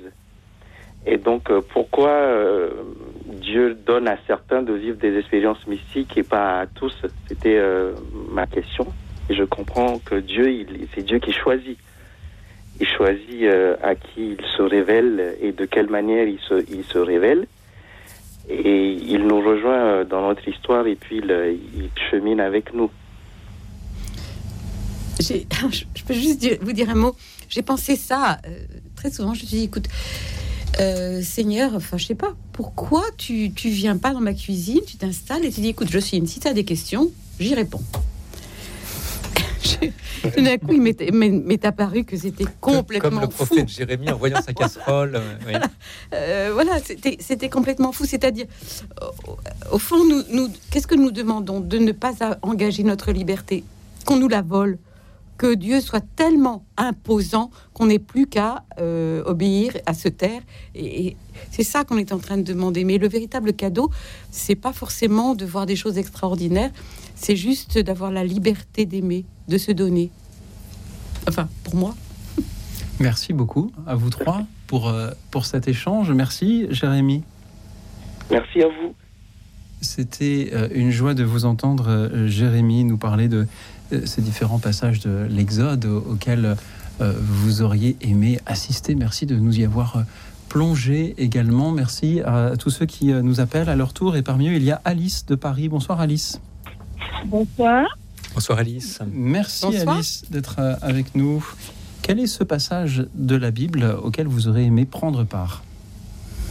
Euh, le passage, euh, c'est euh, l'évangile euh, selon Luc. Euh, Simon de Cyrène, qui avait porté la croix de Jésus, il ne s'attendait pas. Et donc, euh, ils l'ont forcé de porter. Au début, il avait du mal à porter. À la fin, je trouve qu'il a pris goût. Et la façon que Jésus lui avait regardé, c'était euh, une façon de dire merci. Et il faut qu'on s'aide les uns les autres à supporter. Donc c'est ce passage qui m'a beaucoup touché dans l'évangile. Oui, c'est un passage, euh, Alice, on est dans l'évangile de Luc au chapitre 23, où euh, ça déroute tellement nos attentes d'un Messie qui viendrait nous sauver, comme disait Jocelyne, avec la force, d'une manière qui s'impose à nous, d'un d'un Messie qui vient dans la faiblesse et puis même tellement faible là qu'il a besoin d'aide sur ce chemin. Ouais. Oui. Parce que euh, moi, je me dis, euh, c'est un acte qui est que euh, tu marches en route, tu ne t'attends pas. On te dit, euh, toi là, qui marche là, porte le, le, le, le- ce fardeau. Un fardeau qui est lourd, que tu ne t'attendais pas. Et tu le portes. Au début, il est lourd. À la fin, tu l'acceptes. Et je me dis, euh, c'est quelque chose de vraiment difficile d'accepter, quoi. Oui. Moi, j'avais envie de vous Et demander, cela, c'est vraiment un acte d'amour. Alice, moi j'avais envie de vous demander, euh, ce fardeau tellement lourd à porter, je vais pas être indiscrète ni rien, mais c'est vrai que vous vous identifiez à Simon de Sirène. Euh, vous- apparemment, il y a quelque chose qui qui vous pèse beaucoup au départ, et puis et puis peu à peu, vous avez vu que avec le Christ, c'était possible, avec son regard qui nous aime, euh, c'était possible de marcher là où vous pensiez euh, être écrasé par la, le poids. Mais euh, bon, je, je pense que l'écriture, elle nous parle surtout en fonction de ce que nous ressentons, de ce que nous, nous vivons. Sinon, elle, elle nous passe tellement au-dessus de la tête. Merci beaucoup, Alice. Merci. Bonne soirée, Alice. Donc, euh, moi, c'est ce passage qui m'avait beaucoup marqué. Hein. Et merci, euh, car euh, non seulement elle vous a marqué, mais vous vous proposez de euh, rejoindre euh, Simon de Cyrène pour euh, soulager euh, Jésus de ce fardeau. On pourrait presque se demander si tous les auditeurs le rejoignaient et que, que Jésus n'avait plus rien à porter, euh, la crucifix de la passion aurait-elle encore un sens? Oui, Oui, mais il y a- y a- Mais on, oui, on voit oui, quand même. J'aime les questions on, impertinentes. on voit quand même, Louis Auxil, tout, tout au long de l'évangile, qu'au début, il y a des foules, il y a des foules, et puis que les gens l'abandonnent peu à peu. Et euh, de nous trois, comme on est dans l'évangile de Luc, euh, à la fin, au moment de la crucifixion, il n'y a plus que quelques femmes. hein. Les, les- les messieurs sont. ont sans doute considéré que cette, av- cette aventure-là ne valait plus la peine. Il reste quelques euh, femmes fidèles oui. discrètement au pied de la Bah, croix. aussi parce que on, on crucifiait pas les femmes, donc euh, elles pouvaient s'approcher d'une certaine manière. Et puis elles avaient ce, elles avaient ce charisme, ce devoir de, euh, de mère, de, de- voilà, de, de, de porter, de pleurer, d'aider toute détresse, voilà. Mais les hommes, ils risquaient de se, de marquer le fait qu'ils étaient un soutien et donc d'avoir leur place sur la, à la prochaine, sur la prochaine euh, crucifixion. Donc on les comprend. Moi, je les excuse. Franchement, je les excuse. Peut-être aurait-on pu aussi euh, euh, venir prêter main forte pour la descente de la croix, car ça ne devait pas être de tout repos euh, non plus. euh, et, et- et la scène devait être euh, aussi encore plus difficile pour ceux qui y ont assisté. Merci à vous, Alice, encore une fois, pour euh, votre secours de ce soir. Et merci à François qui nous rejoint depuis euh, la région de Montpellier. Bonsoir, François. Oui, bonsoir. Merci, François, d'être avec nous. Quelle est cette Eh bien, scène euh, moi, j'aurais. euh, je n'y aurais jamais pensé, c'est grâce à vous. Euh, je pense que je me serais bien être le, le serviteur à l'auberge d'Emmaüs. Alors, j'aurais servi trois personnes, et puis, quand ils auraient été étonnés, je leur aurais dit Ben, oui, oui, vous étiez bien trois. Et puis alors, euh, ensuite, euh, ça me met à la place de d'abord des serviteurs, euh, d'abord pourquoi pas de restaurants, qui voient des couples et qui les servent. Et puis, euh, de toute façon, de tous ces, toutes ces personnes qui sont derrière, qui servent. Et ça va jusque, jusqu'au, vous voyez, vous voyez tout ce qu'on peut dire quand on dit jusqu'au, ça va jusqu'aux éboueurs, euh, mais aussi dans les hôpitaux, euh, les aides-soignantes, euh, et, et, et- et alors, euh, tout ce qui est service public. Alors, il y a d'abord le service public officiel, qui est visiblement euh, euh, tout à fait négligé parce que euh, ces gens-là ne produisent pas. Et puis, il y a même ceux qui sont, servent le public, qui servent les, gens. Moi, j'en connais. Il y en a qui me, je suis très âgé. Il y a, des- gens qui me servent. Euh, eh bien, tout ça, c'est, euh, vraiment ceux qui font, euh, euh, qui vous disent, mais oui. Non, ils vous disent même pas, mais oui, le Seigneur était là. Mais euh, c'est à vous de l'entendre. Voilà. Et donc, euh, euh, on m'a quelquefois, quelquefois dit dans le métier que j'étais un peu servile. Eh ben oui, euh, voilà, j'aime, j'étais dans le service public. Euh, euh, je pense que voilà, c'est, le moment de dire il y a les, il y a des gens qui servent. Voilà. Autrefois au Moyen Âge, ça s'appelait les serfs. Voilà.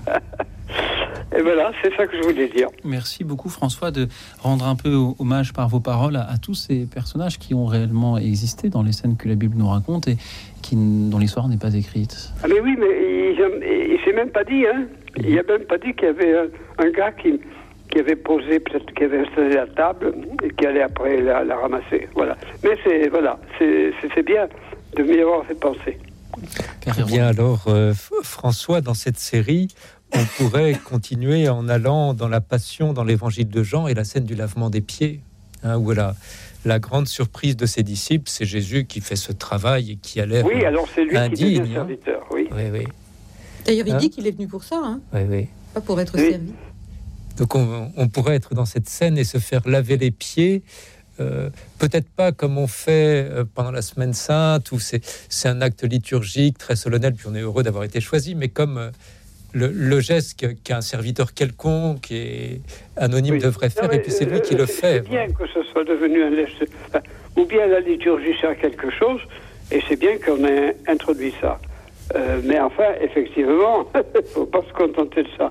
Et, et mon Dieu, oui. euh, euh, et ça, c'est beaucoup plus pénible d'aller euh, euh, laver les pieds des, des personnes, euh, leur couper les ongles, euh, euh, etc. Donc, Voilà. le travail des, des aides-soignants dans, dans les maisons où sont les personnes Oui, les plus âgées. oui, hein, ouais. ou, ou des amis qui vous Mhm. font ce service, voilà, sans en faire des, des affiches, voilà. Sans en faire des affiches. Merci François. oui. C'est bien. Et moi, je suis quand même heureux que le pape ait fait ça. Voilà. Euh, nous, nous- nous avions, un, sans les critiquer, les papes qui étaient sur la justa tes- testatoria, et puis euh, qui étaient portés par quatre serviteurs. Et puis maintenant, nous avons eu un pape qui avait les pieds. Mais c'est bien. Mais enfin, euh, je ne sais pas si tout le monde a compris, y compris nos dirigeants, euh, ce que ça voulait dire. Voilà. Merci François d'être là pour nous le rappeler et pour euh, nous inviter à être au service comme tous ces, ces personnages dont nous parle la Bible. Et merci de faire le lien avec ceux qui sont aujourd'hui au service également. François, c'était une joie de vous entendre ce soir. Oui, moi aussi. Merci d'avoir été au service de notre émission durant ces, ces quelques minutes.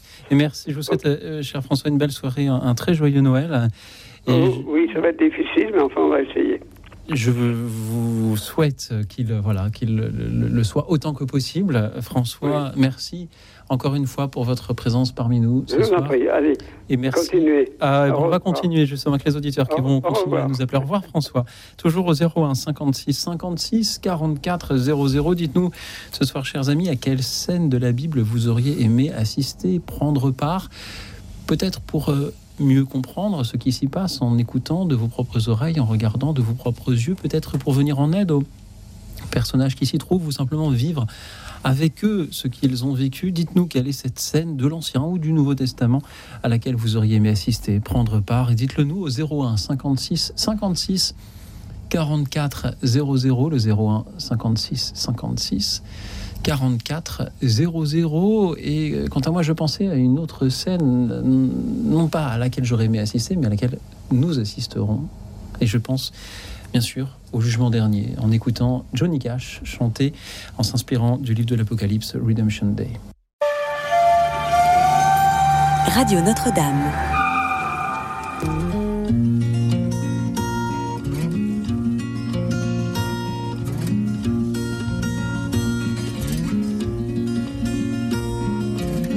I've wept for those who suffer long,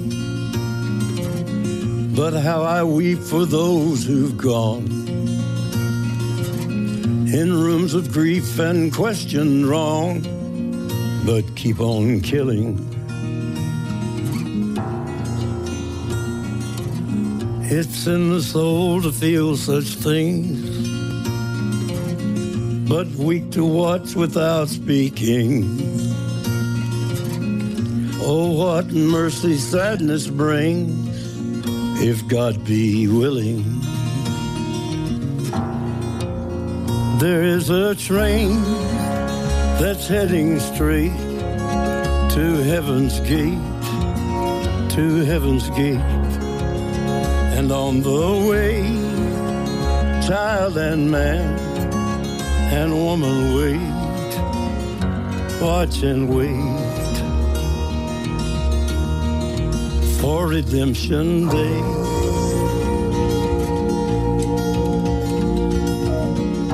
Fire rages in the streets and swallows everything it meets. It's just an image often seen on television. Come, leaders, come, ye men of great. Let us hear you pontificate. Your many virtues laid to waste, and we aren't listening. There is a train that's heading straight to heaven's gate, to heaven's gate. And on the way, child and man and woman wait, watch and wait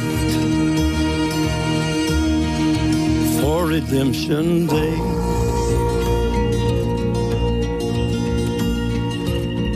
What do you have for us today? Throw us the bone, but save the plate. Oh, why we waited till so late. Was there no oil to excavate, no riches in trade for the fate of every person who died in hate? Throw us a bone, ye men of great. There is a train that's heading straight to heaven's gate, to heaven's gate. And on the way, child and man and woman wait, watch and wait for redemption day.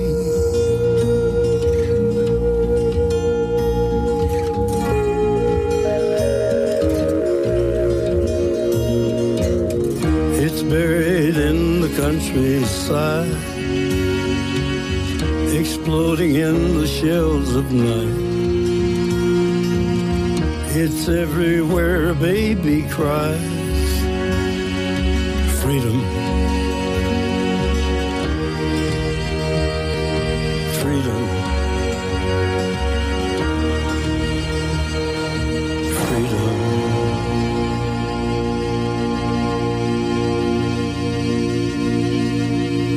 Nous écoutions Johnny Cash, Redemption du livre de l'Apocalypse. Merci à lui, merci à vous qui nous appelez ce soir pour nous dire à quelle scène de la Bible vous aimeriez, vous auriez aimé assister, peut-être aussi le récit du jugement dernier, peut-être euh, une autre scène. Dites-nous pourquoi vous auriez aimé y prendre part, qui auriez-vous fait, chers amis? Toujours au 01 56 56 44 00. Et nous accueillons Germaine de Paris. Bonsoir Germaine. Oui, bonsoir. Merci beaucoup de votre euh, présence. Euh, bon, ça faisait longtemps que je voulais venir. J'ai téléphoné une fois, mais je vous ai, j'ai dit euh, sur euh, le petit carton, s'il vous plaît, pour, pour vous dire que j'étais au ciel hein, déjà. je suis au ciel. je suis au ciel avec les parterres, toujours avec les parterres de fleurs. Et c'est merveilleux, hein. la lumière et tout, c'est extraordinaire. sur parole, Germaine. Oui. Quel est le Germaine révélations de Dieu et de Oui. Jésus. Pardon? Quel est le passage de la Bible à laquelle vous auriez aimé Oui, assister, que vous soyez au oui. ciel ou sur Eh terre bien, le passage de la Bible, c'est Jean-Baptiste qui dit Voici l'agneau de Dieu. Oui. c'est merveilleux. C'est merveilleux. Ah, pardon Et pourquoi vous auriez Bah, aimé assister qu'auriez-vous fait, euh, bah, qu'auriez-vous des fait je- livres, oui. euh, Il nous donne la vie éternelle en se présentant. Il est courageux et tout, et pour les péchés des, des personnes. Oui. Il faut que les personnes se réveillent. Il y a Dieu et Jésus-Christ qui, Oui. qui, qui nous appelle tous les jours, tous les jours, et c'est merveilleux de l'annoncer. Et qu'auriez-vous fait, Germaine, si vous aviez assisté en vrai à ce sermon? Vous, vous, vous l'auriez. Oh, oh là là, ben, ben je me mets, euh, ben, euh, je me vais, à- je me, je m'allonge par terre. Ah, Mais Ah tiens, alors moi, moi j'aurais comme, comme- marché comme ceux peut-être. qui reçoivent des, certains sacrements. Père Erwan, qu'en dites-vous? Oui, c'est dans, c'est dans l'évangile de Jean, là, quand, quand Jésus présente à ses Oui, disciples oh. Voici l'agneau de Dieu. Oui. Oui. Oh, Et les deux qu'en disciples-. Allez-y, Père Erwan. Et alors, les- il y a là deux disciples de Jean-Baptiste donc, qui ont commencé à, à écouter Jean-Baptiste, sans doute qu'ils ont été baptisés, ils attendaient quelqu'un de plus grand que Jean, et ils y vont, ils passent la journée avec lui. Et voilà, Jésus n'est pas encore euh, connu, quoi. Il passe une journée entière, on, on nous dit rien de, donc, donc ils parlent avec Jésus comme s'ils sont les premiers à découvrir qui il est, quoi, ça. Il, il- il passe la nuit, il dort dans sa, dans sa grotte, dans le refuge qu'il avait. En tout cas, il, il, il, euh, il- venez Et vous verrez, et, voyez. Voilà. Ils allèrent donc, ils virent où il demeurait, et ils demeurèrent auprès de lui ce jour-là, c'était environ la dixième heure. Qui passe du temps, c'est complètement. Ils découvrent Jésus comme pe- personne ne sait qui c'est. quoi. Mm. Ils ont du temps avec lui, tranquille, tous les deux. Moi, j'aurais aimé être là, oui. Être un de ceux-là. Merci beaucoup à vous, Germaine. Moi, je remarque que vous avez commencé votre intervention en euh, nous disant que euh, vous êtes au ciel. Et puis finalement, vous nous dites qu'en écoutant le sermon de Jean-Baptiste, vous vous allongez par terre. Pour quelqu'un qui est au ciel, s'allonger par terre, c'est aussi une belle démarche d'incarnation. Merci beaucoup, euh, Germaine, d'avoir bien été avec nous sur Terre euh, ce soir. Et merci à Marise que nous accueillons depuis Paris maintenant. Bonsoir Marise. Bonsoir Louis Auxil. Merci d'avoir invité ce soir Jocelyne. Oh Jocelyne et son fils Étienne. Je vous écoute tous les dimanches matins depuis de des années dans mon lit avec mon petit transistor. Vous m'expliquez tout, la Bible pas à pas et compagnie. Je trouve Vous fière. êtes avec moi Franchement, là. des années, tous les dimanches matins. Puis je peux rien dire là. hein, c'est Rien au monde, je ne manquerai ça. Ah Voilà. non, mais c'est fabuleux. Tant mieux. Alors, merci Louis Auxil d'avoir invité Jocelyne. C'est avec plaisir. Bon, euh, pour le thème de ce soir, euh, j'aurais aimé insister. Quand les eaux se sont ouvertes, que le peuple est sorti d'Égypte, là, mais. euh, je sais pas, euh, c'est- c'est c'est miraculeux. Ah oui. Il y a eu des films là-dessus. On voit des cavaliers qui courent et puis les eaux se referment, ça tue les méchants et les bons et ils partent et puis c'est l'ouverture. C'est- c'est- C'est c'est magnifique ça. Mais ça veut dire quoi en vrai? Marise, vous nous dites que vous auriez aimé assister à la traversée de la mer Rouge, mais vous auriez aimé y assister en étant avec, Ah ben, euh, euh, avec Moïse ou avec les soldats de Pharaon? Ah non, en étant avec, euh, avec euh, moi dedans, avec le Christ, et partir avec son peuple. Alors, Le Christ, j'ai bien Et suivi puis quelques de années voir après. que tout se passe bien, que tout s'ouvre. Et faire ce chemin avec le, ce- le peuple juif, faire ce chemin, prendre le risque avec eux de, de suivre Eh ben oui. euh, Moïse à travers, euh, à travers la mer pour euh, échapper aux poursuites de, de- de Pharaon. Euh, Jocelyne Tarnot, qu'en dites-vous Bah, c'est, c'est, euh, c'est la mer des joncs, hein, Yamsouf, qu'ils sont en train de traverser. Donc, euh, ça, ça se situe dans le, dans le delta du Nil. Et hum, c'est un moment extraordinaire, effectivement. Et, et, et, Ah pour euh, moi, c'est le plus extraordinaire des et, moments. et Marise, vous auriez pu être, parce que euh, il n'y avait pas que le peuple hébreu, il y a beaucoup de gens, nous, nous dit la parole, qui sont partis avec eux. Euh, en voyant que bah, ils étaient en train de vivre un truc incroyable et que ça faisait c'était c'était bien d'être avec eux et de voir ce qui allait se passer donc euh, c'est tout à fait plausible que vous ayez pu traverser la mer euh, la mer des gens avec eux ils ont dû quand même avoir la peur de leur vie parce que Pharaon Bah dans oui. le dos avec ses chars et ses cavaliers, euh, euh, voilà, on pense à l'Ukraine, on pense à, aux chars, on pense à, voilà, à tout ça. Et, et devant la mer euh, qu'on ne peut pas franchir, quoi. Donc, je, je pense que c'est un moment inc- d'une incroyable intensité au point que que Dieu dit à Moïse, bah, qu'est-ce que tu as crié Tends ton, ton bâton, enfin, fais, fais le job, quoi. Parce que il, il est lui-même, je pense, complètement médusé par ce qui est en train de se passer et comment on va s'en sortir, quoi. Je pense Bah que oui. Et alors moi, comme tout à l'heure, je resterai, euh, plus, je resterai avec eux et puis je resterai un peu, puisqu'après ils chantent. Ah oui. hein. Euh, je, je dis ça sans réfléchir. C'est sans doute le, la- le premier cantique de la Bible. Myriam et, et, Et- et oui. Moïse, et- et, et toutes les femmes. Ouais. Il, il a Avec les jeté, tambourins. Il a jeté à la mer cheval et cavalier. Voilà, on chante ça à Pâques, mais le- la joie partagée de, de chanter Dieu ensemble après cette libération, ça devait être extraordinaire. quoi. Tout à fait. Mm. C'est beau. hein. Il devait y avoir quelque chose de libérant dans le chant et dans la danse. euh, Merci ouais. Marise. Merci Père, je Merci, vous ai oublié dans l'histoire. Mais non, je suis tellement contente d'entendre Jocelyne. Mais vous faites Ah, bien. ben voilà, je, pour une fois que je Et vole la vedette. Et nous aussi. Dimanche matin depuis Mm. 7-8 ans. Et nous aussi, Ah, était- je ne loupe pas ouais, avec vous mon entendre. fils et il chante bien, c'est magnifique. Marise, merci et beaucoup. j'apprends plein de choses. Merci d'avoir été avec beaucoup, nous, Maryse. Marise, pour nous emmener traverser la mer Rouge. Et nous allons à présent écouter Marguerite de Lyon. Bonsoir Marguerite. Bonsoir, bonsoir à vous. Merci. Eh bien, euh, moi, c'est beaucoup plus prosaïque. euh, c'est euh, la, la scène de Marcy Marie, à laquelle j'aurais aimé assister.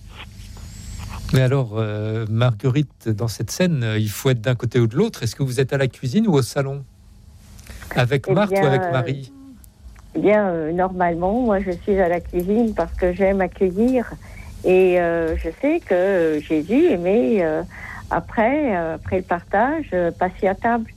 Et mais, j'aurais aimé aussi écouter son, ce- sa parole. Et euh, justement, c'est quelque chose qui, euh, enfin, c'est une, une parabole qui m'interroge parce que euh, on ne peut pas accueillir quelqu'un sans lui ouvrir non seulement sa porte, mais sa table aussi. Et, et, et, on ne peut pas non plus ne pas écouter ce qu'il a à dire. Alors ça, c'est quelque chose qui, m'interroge parce que le Christ dit euh, ne lui enlève pas sa place. euh, Marie a choisi euh, la, la meilleure.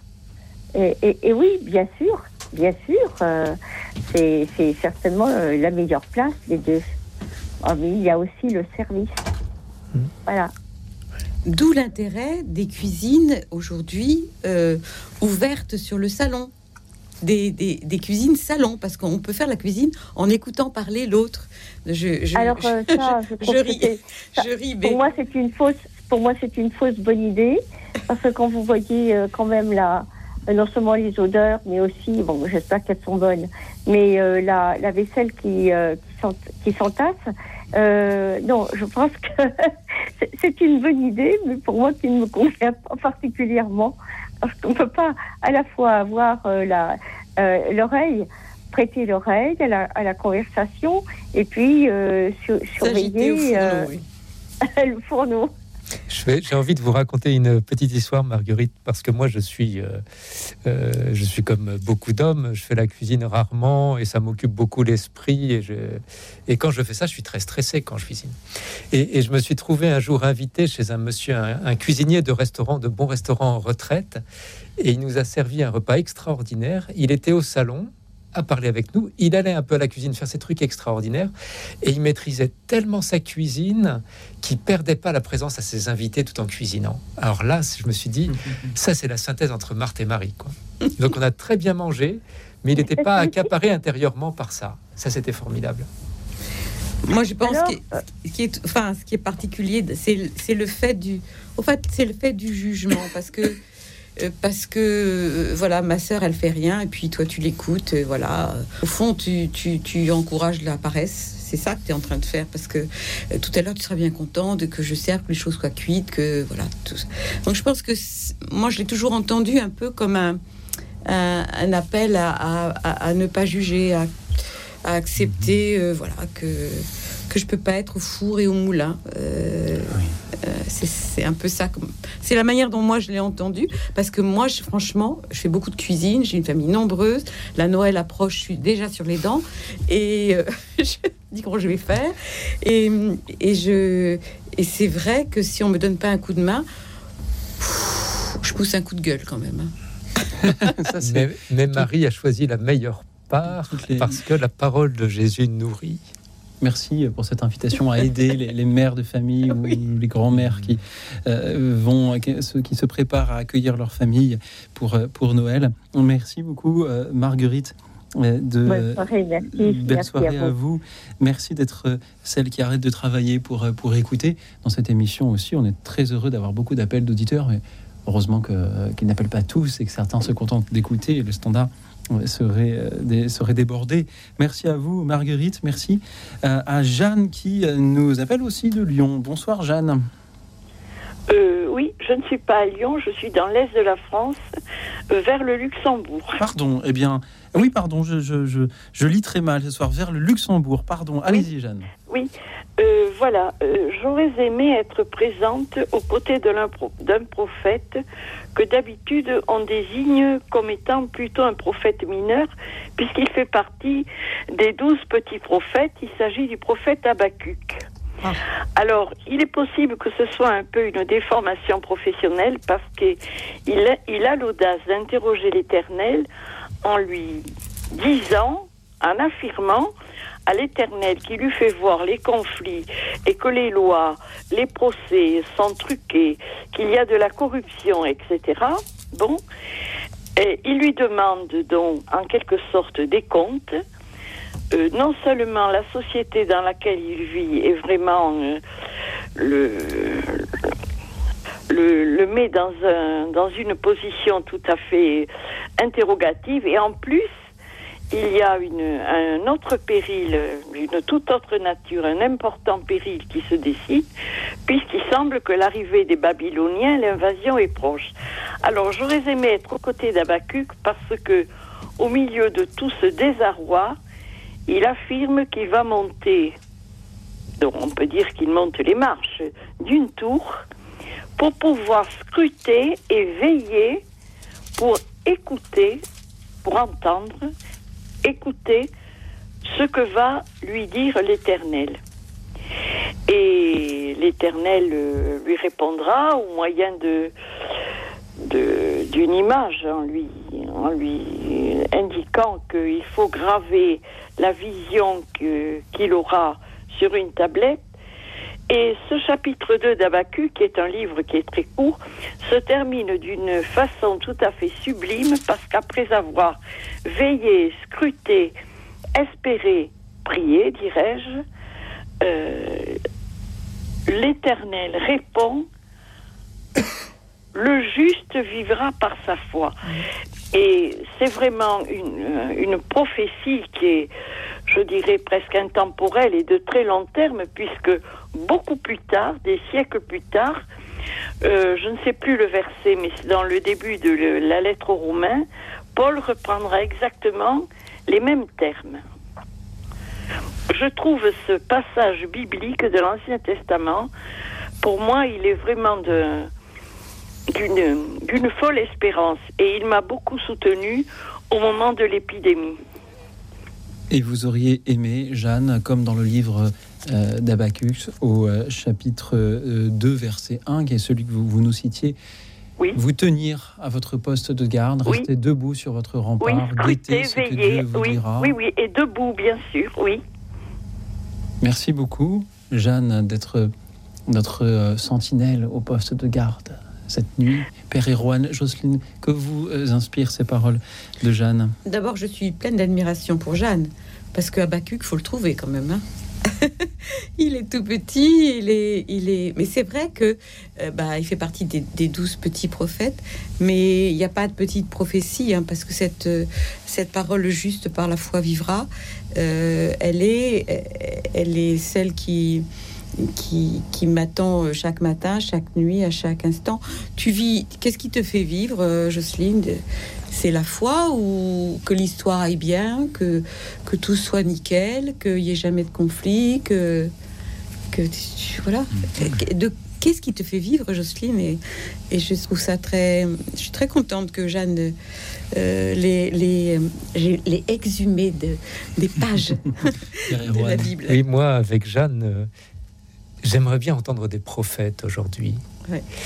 Je trouve que ça manque. C'est-à-dire qu'on est- on est doué pour faire des discours extrêmement compliqués et argumentés pour décrire tous les problèmes du monde, mais les poètes de la Bible, ils, nous font des choses en quelques mots, avec quelques images fulgurantes. Euh, c'est plein de poésie, c'est net.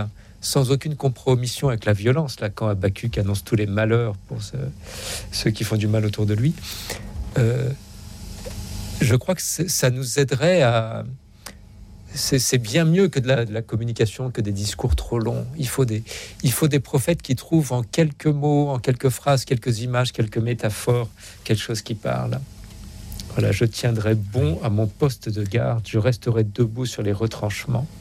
D'ailleurs, on l'écoute encore des millénaires après, quoi, Habakkuk. Merci beaucoup, Jeanne, et tenez bon sur euh, votre poste de garde là-bas près de la frontière euh, luxembourgeoise, pendant que Michel nous parle à son tour depuis Paris. Bonsoir Michel.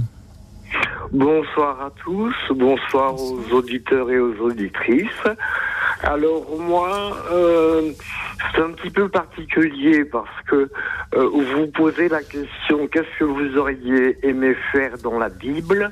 Moi, je vais vous dire ce que je fais depuis cinq ans, pratiquement tous les jeudis, euh, même presque tous les jeudis, euh, en répondant à à- à- à l'invocation euh, que Jésus fait à Parelmonial à Sainte Marguerite Marie, il lui demande de faire la Sainte Communion chaque premier vendredi du mois et aussi de s'unir chaque jeudi soir à son agonie au jardin des Oliviers, priant, souffrant et demandant pardon pour les péchés du monde en cette heure sainte. Donc avec des amis, tous les jeudis soirs, à partir de 19h30, nous lisons un livre de Saint Padre Pio qui s'appelle L'heure sainte et qui dure une heure, comme son nom l'indique, où nous lisons les diverses péripéties de Jésus au Jardin des Oliviers et nous espérons être de ceux qui prient et veillent à la place de Pierre, Jacques et Jean qui eux sont en train de roupiller. Donc tous les jeudis soirs, nous nous retrouverons à 3, 4 ou 5 à lire chacun notre tour le livre euh, à la suite. Et nous espérons consoler Jésus en lui demandant rien non plus des grâces qu'il donne en souffrant pour nous. On le prie pas, on reste près de lui et on essaye de consoler son cœur. Michel, quelle est la scène à laquelle vous, vous que vous revivez un petit peu lorsque vous retrouvez ces, ces compagnons chaque jeudi Quelle est la scène à laquelle vous auriez aimé assister dans la Bible? Eh bien, euh, c'est la, c'est- c'est la place que nous tenons maintenant chacun, c'est-à-dire d'être à la place de Pierre, Jacques et Jean qui eux roupillent et nous, nous veillons pendant une heure Donc, pour être près de Jésus. le- la- Voilà, l'agonie de. Jésus au mont des Oliviers. Voilà, tout à fait. C'est Gethsemane, l'agonie de Jésus au mont des Oliviers. Ça dure une heure et pendant une heure, nous veillons et prions à la suite de Jésus en le contemplant dans les péripéties de son agonie qui va jusqu'à suer du sang abondamment. Eh bien, c'est ce que nous faisons depuis cinq ans à peu près avec des amis. Nous veillons et nous prions euh, pour accompagner Jésus au jardin des Oliviers. Merci beaucoup, Michel, de l'accompagner euh, ainsi. Père Erwan, euh, Jocelyne Tarnot, que vous inspirent euh, ces paroles de, de Michel qui allie euh, ce- cette scène de la Bible à ce que lui-même vit chaque, chaque jeudi?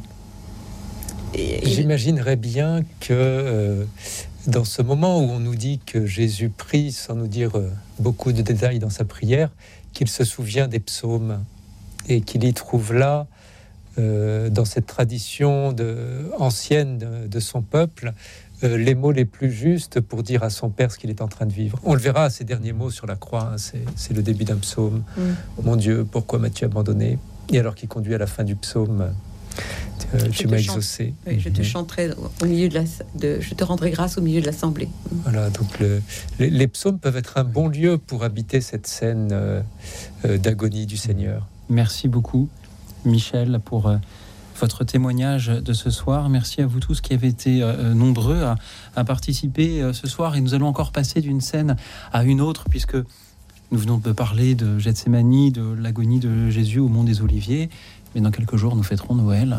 Alors peut-être euh, pouvons-nous évoquer aussi cette euh, Nativité avec euh, le chœur du King's College de Cambridge. Il chante Silent Night. Radio Notre-Dame.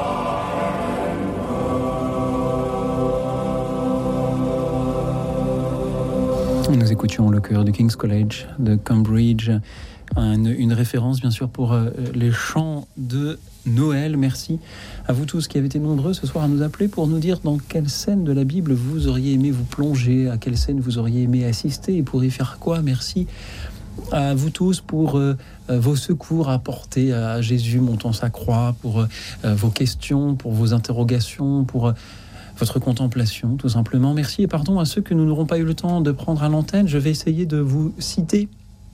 Je remercie Sylviane de Paris qui aurait aimé assister à l'Exode, peut-être pour vivre aussi euh, cette, cet Exode.